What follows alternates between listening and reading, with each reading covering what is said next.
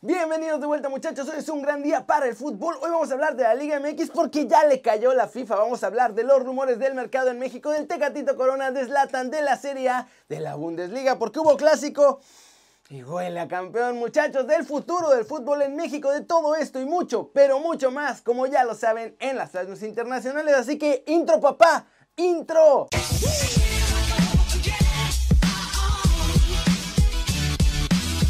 Arranquemos hablando de los equipos de la Liga MX porque papá FIFA ya se puso serio y le dijo a los directivos mexicanos que se dejen de tonterías, ya, basta. Y es que en entrevista, muchachos, por fin salió a hablar John de Luisa y dijo lo que está pasando, ya no le quedó de otra más que aceptar que la FIFA ya les habló y les dijo que están haciendo todo mal en México. Lo primero que les ha pedido es que regresen el ascenso y el descenso. Nuestros mafiosos, digo, nuestros directivos, le explicaron que tenían que quitarlo y le dijeron todo su bla bla bla. Y la FIFA dijo, pues saben que todo bien, pero lo tienen que volver a poner y pronto. Nada de que se queda la Liga MX sin ascensos ni descensos.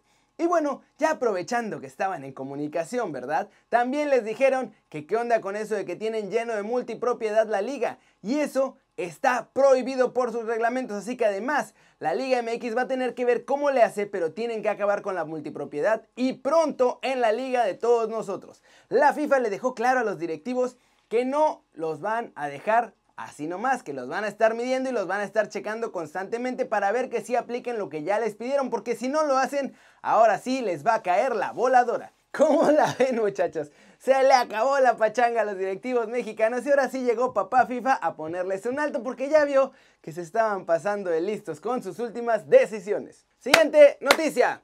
Vamos a hablar más del fútbol mexicano y es que Enrique Bonilla ya habló para explicar qué planean hacer y además Ay, muchachos, ya va a haber ascenso y va a ser una cosa bien, bien bizarra. Esto fue lo que dijo Bonilla. No, aquí este, se ha dicho, se han dado más nombres o, nombres que no, que no necesariamente es, eh, son los artífices, como lo planteas, de los cambios. Son cambios que se, que se tenían que haber dado, que se venían pensando en dar y que, y que por desgracia la, la pandemia obligó a que aceleráramos los tiempos, ¿no?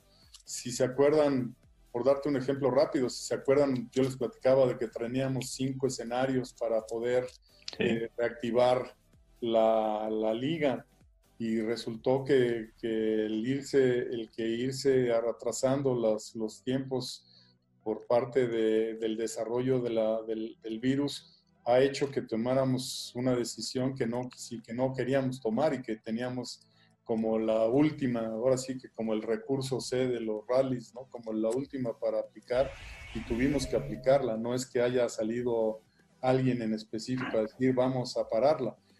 Yo, si, si tomamos en cuenta el cierre de la liga, esas personas a las cuales se les achaca eh, que pidieron que se acabara la liga o que exigieron o que obligaron a que se apagara la liga, pues son los principales pues son uno de los, unos de los 18 que económicamente se están viendo muy afectados en, la economía de su, de su empresa. Entonces, eh, achacarlo a personas específicamente eh, creo que no, no, es correcto, ¿no? Creo que las circunstancias y creo que hay que ver el panorama general para, para ver por qué se toman las decisiones y hacia dónde van estas decisiones y ver si en el futuro fueron las correctas o no.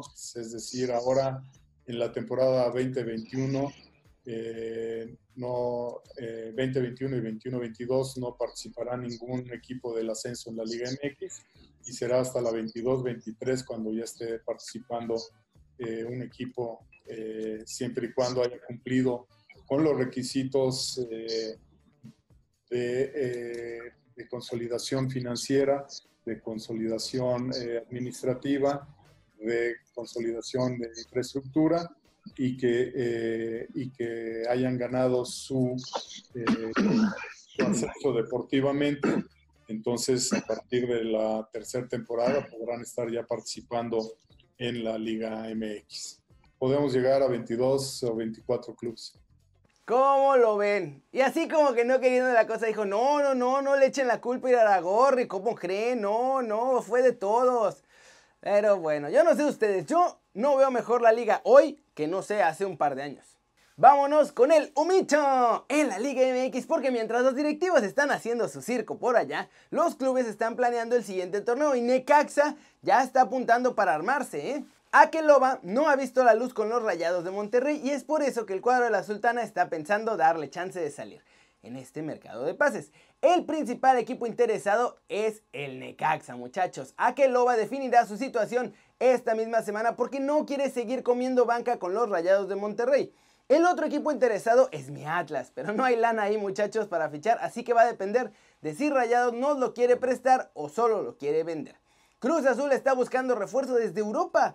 ¿De dónde sacan dinero? Solo Dios sabe. Pero en las últimas horas trascendió el rumor de que buscan a Renato Tapia, jugador del Feyenoord de Holanda, y que podría ser pues su bombazo, tomando en cuenta que el nivel de bombazos va a bajar este verano. Chivas también confirmó que no están interesados en César Montes de Rayados de Monterrey y esto fue porque comenzaron a surgir rumores de que el cachorro podría llegar a Verde Valle, pero no será. Repito, Chivas dijo que no buscan a César Montes. Necaxa también se suma a la puja por Raúl Gudiño. El portero de Chivas no entra en los planes de la Chivas. Así que los hidrorrayos están buscando quién les cuide el arco porque Hugo González ya está confirmado que se regresa con los rayados ahora que se canceló el clausura 2020. Y finalmente el América parece que sí irá por Mauro Quiroga. Lo que comenzó como un rumor ligerito muchachos ya tomó fuerza en los últimos días y el jugador del Necaxa sería uno de los refuerzos para el siguiente torneo. El otro principal candidato para llegar al América, ya lo conocemos todos, es Pipe, el vago del FIFA Pardo. Y así están las cosas en el fútbol de estufa, muchachos. Cada día ya se empiezan a activar más equipos a buscar jugadores para el siguiente torneo. Y ahora pues tienen más tiempo para planear y para fichar jugadores y que todo salga bien de cara a la siguiente temporada. Y vámonos hasta Europa, muchachos, porque el Tecatito ya está en la órbita de otro grande. Aunque esa es la buena noticia. La mala es que lo quieren como plan B en caso de que no consigan a la otra estrella que buscan. Y es que el Chelsea sueña, muchachos, con Jadon Sancho. Mal. Pero con toda la crisis que estamos viviendo, la verdad es que ya empezaron a dudar sobre si van a poder pagar esos 100 millones que el Borussia Dortmund quiere por el chico inglés. Y es por eso que han volteado a Portugal, porque Tecatito es su segunda opción. Las razones que hacen al Tecatito atractivo para los Blues, además de todo su talento, son que para empezar, su cláusula ya bajó de precio, tiene un descuentazo. Ahora por solo 30 millones se lo puede llevar el equipo que quiera. Un precio mucho más bajo que el de Jadon Sancho, que son de 100 o más. No solo eso, en Chelsea ya también me contaron mis amigos allá en Inglaterra que están interesados en ver este efecto mexicano que ya vieron en otros clubes como el Manchester United, el West Ham y pues ahora con los Wolves, ahí Raúl Jiménez y todo eso. Entonces, quieren ver si pueden explotar este potencial comercial de tener a Tecatito Corona en el terreno de juego con ellos. Por ahí los diarios en Inglaterra dicen que en caso de que pudieran vender tanto a Pedro como a William, tal vez intentarían ir por Yadón y Tecatito, pero realmente creen que ese sería un escenario ya muy muy complicado, así que Tecatito sigue siendo solo la opción B. Chelsea además tiene competencia porque a Tecatito Corona lo quieren Inter y Sevilla. Y para estos clubes el Tecatito Corona no es una opción B, es una prioridad. ¿Cómo la ven muchachos? Cada día le salen más novias a nuestro chavo. Y agárrense porque desde el anuncio de su agente que dijo que ya bajó de 50 millones a solo 30 millones su cláusula de rescisión, más clubes van a empezar a salir. Estoy seguro. Flash News, la Copa MX será suspendida el siguiente año para darle chance al calendario de que la selección de todos nosotros pueda jugar. Y la copa que quedó a medias esta temporada, esa sí la van a tratar de terminar en lo que resta del año. En Morelia no solo van a cambiar de nombre de sede, también de dueños muchachos, y es que TV Azteca ya no quiere a Monarcas Morelia. Lo que van a hacer es venderlo. Y el nuevo dueño de Monarcas Morelia sería Grupo Multimedios, que además se harían con los derechos de transmisión del equipo que ahora jugará en Mazatlán. El entrenador portugués André Vilas-Boas confirmó que decidió seguir la próxima temporada en el Olympique de Marsella y cumplir su año de contrato que le queda, que finaliza en junio del 2021, pero no va a renovar después de esa fecha. Rafael Barán habló después del primer entrenamiento del Real Madrid ya que hubo grupos allá en Valdebebas y aseguró que los jugadores están contentos, que tienen muchas ganas de competir por estar tanto tiempo sin jugar al fútbol y que quieren ganarlo todo. Felicidad en Milán, muchachos, y es que después de los estudios médicos descubrieron que Zlatan solo tiene un problema muscular en la pantorrilla y no una rotura de tendón como se temía. Ya, eso es alegría en Milán. Se filtraron muchachos en Footy Headlines las nuevas camisetas del Atlético de Madrid. Los rojiblancos van a traer un cuello estilo polo, con botones en color azul oscuro y además las rayas verticales que son las típicas de los rojiblancos no van a ser rectas, ahora van a tener como bordes irregulares. Paul Pogba y Marcus Rashford, ambos jugadores sobre los que había dudas por su estado físico, ya se recuperaron por completo y podrán jugar con el Manchester United ahora que vuelva a la Premier League.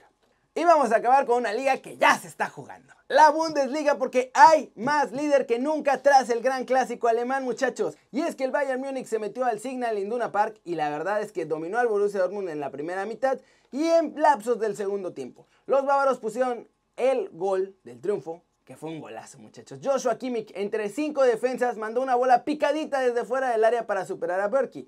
Lo que sí es verdad es que Berkey tampoco estaba tan bien colocado, así que se medio comió el gol. Luego no se marcó penal en favor del Dortmund por una mano clara de Jerome Boateng y una falta después sobre Reina. Hubo bastante polémica y no hubo bar en este partido. Como la ven, movidita la jornada de hoy y muchachos, ya huele a campeón. Está 7 puntos arriba, 6 7 puntos arriba con 6 jornadas por disputarse, perdónenme que me trabara. Entonces ya parece que huele a campeón en Alemania. Muchachos, eso es todo por hoy. Muchas gracias por ver el video. Ya saben, denle like si les gustó, metanle un zambombazo durísimo, esa manita para arriba si así lo desean. Suscríbanse al canal si no lo han hecho. ¿Qué están esperando, muchachos? Este va a ser su nuevo canal favorito en YouTube. Denle click a esa campanita para que hagan marca personal a los videos que salen aquí cada día. Ya saben que yo soy Kerry Ruiz y como siempre, me da mucho gusto ver sus caras sonrientes, sanas y bien informadas. Y, y y aquí nos vemos mañana. Chao, chao.